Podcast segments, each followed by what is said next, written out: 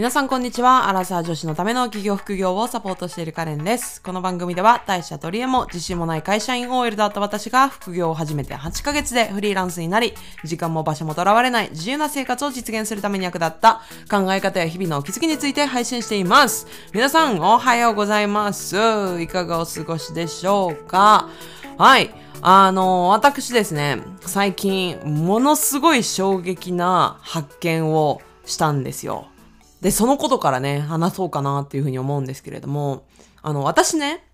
あの、愛知県出身なんですね。で、あの、お気づきの方もいらっしゃるかもしれないんだけれども、私、まあまあ、名古屋弁というか、終わり弁なんだけど、名古屋よりも終わりの方の、あの、方言が、割と強めだそうで、で、もちろん私はね、まあ、自覚あるやつもあったし、ないやつもあるんですよ。で、最近、もう全然知らなかったんだけど、全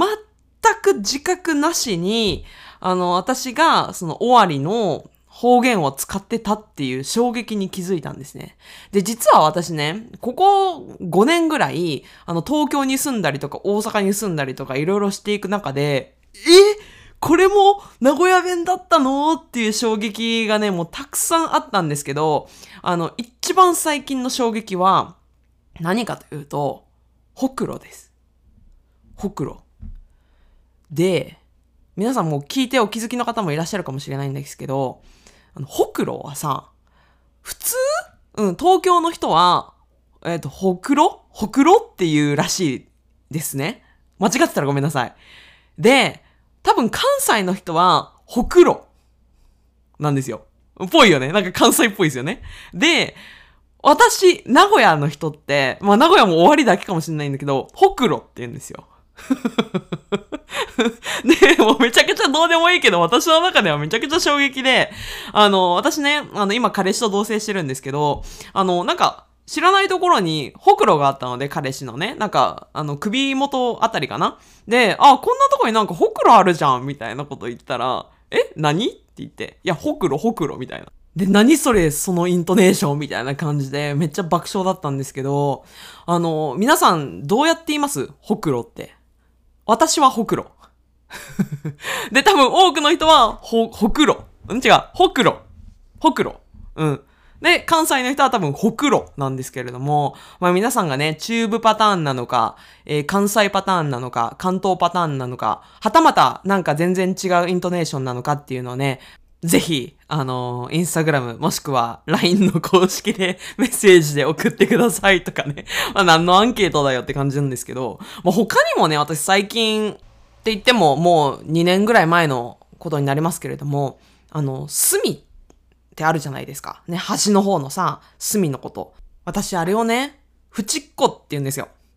この縁っこになんか物を置けばいいんじゃないとか、あの縁っこのテーブル行こうよとか、そうやって言うんですよ。で、それをね、私が東京いた時に、もう何の気なしに使ったら、何その田舎の方言みたいな感じで めちゃめちゃ笑われて、その時もすごい衝撃だったんですよね。え、縁っこってみんな言わんのみたいな。で、縁っこってむしろ、じゃあ、なんて言うのみたいな。みんな、こういうふ、縁にあるテーブルのことなんて言うのみたいな。いや、隅っこだよとかね。うん、端とかだよ。端のテーブルとかって言うんだよ、みたいな。あ、そっかみたいな感じですごい衝撃だったんですけれども、え皆さんね、フチッコは使ったことありますか？もしくはね、このポッドキャストのリスナーの方々、あの、名古屋在住の方、もしくは中部在住の方で、私もフチッコって言いますっていう方はね、ぜひ教えてください。ちなみに私はね、家族以外、ちょっと、縁っこって言ってる人まだ見つけられてなくて孤独なんですよ。なので、ぜひ教えてください。はい。ということでね、もうめちゃくちゃどうでもいい話でちょっと4分も話しちゃったんですが、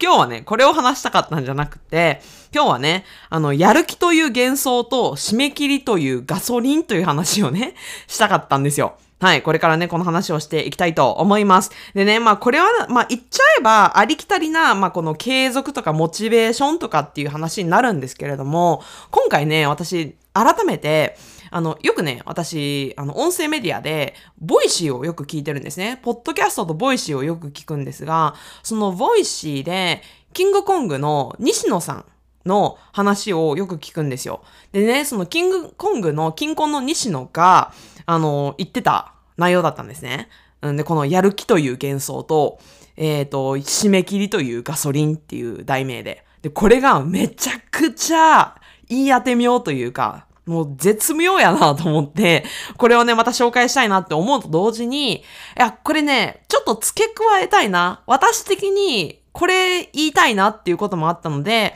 ちょ、お前、金婚西野に対して何様やねんって思われるかもしれないんだけれども、まあ、これはあくまで私一個人の意見として、あの、聞いていただけたらなっていうふうに思ってます。でね、まあこのやる気という幻想と締め切りというガソリンっていう話が何の話かっていうとね、まあよく、まあ私のところにもよく来ます。うん。あ、カレンさんって、なんかそのモチベーション？いつもなんか行動して挑戦されているそのモチベーションって、どこから湧いてくるんですか？とか。うん。なんか私って継続が苦手なんですけど、カレンさんみたいにどうやったら継続できますかねみたいな質問とか相談ってめっちゃいただくんですよ。で、これ、もう本当に、金婚西野の話聞いてマジで本当それって思ったんですけど、モチベーションは結果から来ます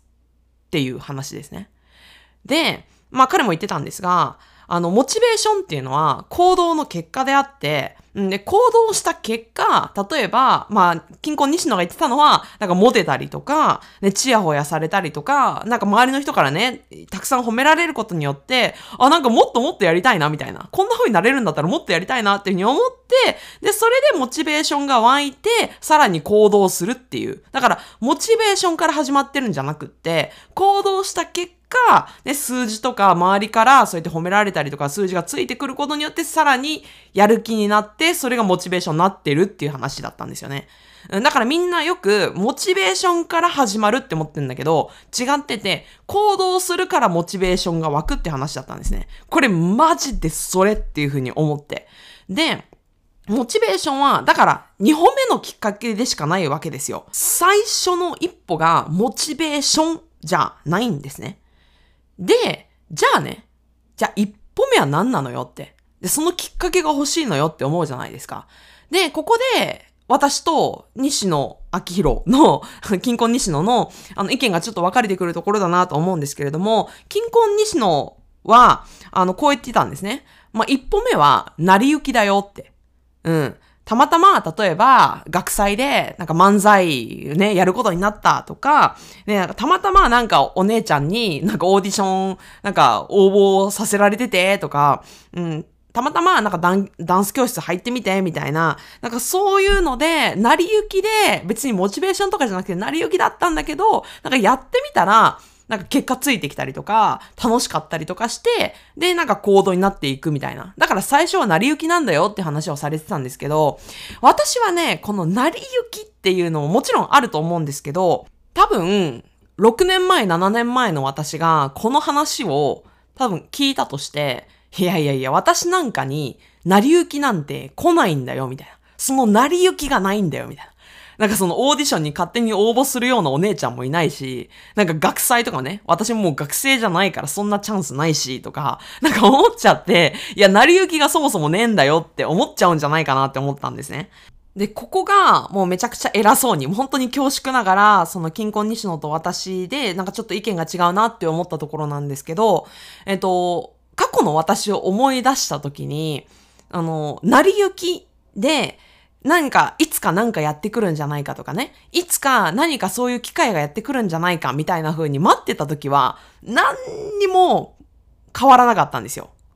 うん。だって実際さ、なんか家と仕事の往復で毎日が終わっていって、で、いつの間にかもう2月も終わるし、でも同じテンションで3月も4月も6月も12月も終わっていくわけですよ。うん。で、そんな中でさ、人生いきなり変わるような出来事なんて、まあ、起きないわけですね。うん。で、じゃあ私がどうやって、その一歩目を繰り出したかっていうと、もうマジで自分からチャンスをつかみに行ったなんですよ。で、チャンスっていうのは結構そばにめちゃくちゃたくさん転がってるんですね。で、皆さんも過去の1ヶ月の自分をね、ちょっと思い返してみてほしいんですけど、例えばなんか本当にちょっとしたことで、なんかね、例えばイベントに参加しませんか？っていう、なんかページとかね、なんかそういうボタン見たんだけれどもスルーしてきたとか、なんか勉強会がありそうね、あるんだっていうの見たけど、あ、なんか時間ないなって言って参加しなかったりとか、うん。なんか、あの、イベントあるよ、セミナー参加してね、みたいなのがあったけど、いや、私には関係ない。自信がない。時間がない。まだまだ私はそのレベルじゃないとか言って、なんか言い訳して、やってこなかったっていうことが、多分、最低一つは絶対あるはずなんですね。で、もしかしたら無意識的かもしれない。なんかちょっとインスタグラムとか、なんか他の SNS をパーっと見ていて、なんか無料で開催するよみたいなのも、あ、またねみたいな。はいはいみたいな感じでなんかスルーしちゃってないかみたいな。そういうのを、いつもスルーしちゃってんのを、一回騙されたと思ってもいいから、ポチってみる。一回参加してみたり、一回、なんかちょっと、なんだろうな、例えば3000円とか4000円でもいいから、そういう今までお金払ってまで学ばなかったことを、一回お金を払ってでもいいから参加してみるとか、なんかそういうことを、なんか、やれるはずなのに、時間ないとか、自信ないとか、仕事がとか、疲れたとか言って、やらなかったってことが最低1個はあるんじゃないかなって思うんです。で、そういうものを掴みに行けってめちゃくちゃ思います。例えばさ、誰かね、あの、インフルエンサーの人がおすすめしてた本とか、おすすめしてた、ま、なんかとかさ、そういうのもさ、ポチッと Amazon でポチりましたか？みたいな。うん。そういう一つ一つの行為を、いやもう後でいいやとか、また今度みたいな感じで、なんかインプットだけして、アウトプットしてなくないみたいなところをちょっと振り返ってみてほしいんですね。で、そういうのって当たり前なんですけど、自分から動かないと、なんかそういうチャンスとか、なんか人生が変わるきっかけみたいなのって、やってこないんですよ。自然発生的にやってこないんですね、本当に。で、まあこんな偉そうに話してる私なんですけど、もう本当ね、あのー、もう本当当にめちゃめちゃ最近も、私もう全然ダメだなって思うことめっちゃあって、これ何かっていうと、私のインスタグラムフォローしてくれてる方はご存知と思いますが、あの私、あの、クラウドファンディングを始めようと思ってるんですね。で、私が、あの、手掛けた手帳をなんか販売したいな、みたいな風に思っていて。で、この手帳を販売するっていうことも、私去年からずーっと構想としてあったんですよ。なんですけど、もう後手後手に回って、ずーっとね、なんか、あのー、本格的に取り掛かれなかったりとか、うん。で、なんか制作会社とかにも問い合わせなきゃいけない。ね、その、どの制作会社にするのかっていうリサーチもしなきゃいけないとかっていうのみんな分かってたけど、このさ、手帳を作るとかっていうのも、別に誰から指示されたわけでもなくて、私がやるって決めたやつだから、もう3年後、5年後、もういつまでも引きずれるわけですよ。だから、もうね、ずっとね、引きずってたわけですね。うん。ほんで、あ、まあこのままじゃいかんなーっていうふうに思ったから、デザイナーの子にね、もうなんか巻き込んで、うん。あとは、まあ、インスタグラムでね、なんかこのクラファンの手帳作りに興味ある方、みたいな感じで、あの、アンケート募って、で、なんか興味あるって答えてくれた人に、もうね、みんなにね、もうこのクラファンを私がやるっていうこと。で、このスケジュールとかもシェアして、いつまでにこういうことをやるっていうのをみんなに、もうわざと私からもう知らしめたんですね。で、そうすることによって、あ、みんなが、いつまでに私がクラファンやって、いつまでに販売を開始して、いつからなんかいろいろやるっていうことも、みんなに知られちゃったじゃないですか。で、そうするともう配信の、排水の陣に追い込まれるので、やらざるを得ないんですね。で、結果、もう、なんかもう、もう、こ、もう、モチベーションとかじゃなくて、やらねばみたいな感じで、めちゃめちゃ動けてるんですよ。このプランナー、ね、手帳作りっていうのが。うん。でも本当にもう半年前っていうかもう去年からね、もうず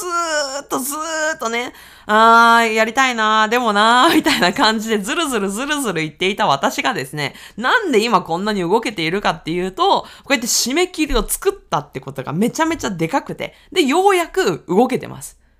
うん。だから、まあ、このポッドキャストを普段聞いている皆さんとか、で私の SNS の姿を見ていると、まあ、私がいつでもなんかすごいね、モチベーションがあって、ものすごくどんどんどんどん挑戦して動いてるっていう風に見えてるかもしれないけど、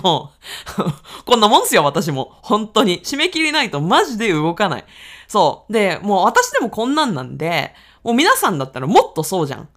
うん。だから、本当になんか意志力に頼るな、みたいなね、ことよく言われるけど、いや、マジでそうなんですよ。本当に。うん。だから、なんかもう絶対に締め切り作るとか、で、その締め切りもね、自分の中だけで、いつまでにやるんだって決めてるだけだと、人間は自分に甘いので、そんな約束守らないんですよ。平気で破るんですよ。うん、だから、自分だけじゃなくって、人を巻き込むんですね。そうやって。なんか、その友達でもいいし、なんか例えばコミュニティに入って、なんか同じようなね、志を持った仲間とかが一番いいと思います。友達なんかはね、結構甘えちゃうんで、まあいいよいいよみたいな。そんなのいいよいいよみたいな感じで、甘い人は良くないです。うんやっぱり、それなりにストイックにいけるような仲間を見つけて、その人たちと一緒になんか頑張れる。なんかそういう環境に身を置く。その環境を作っていくっていうのがめちゃめちゃ大切です。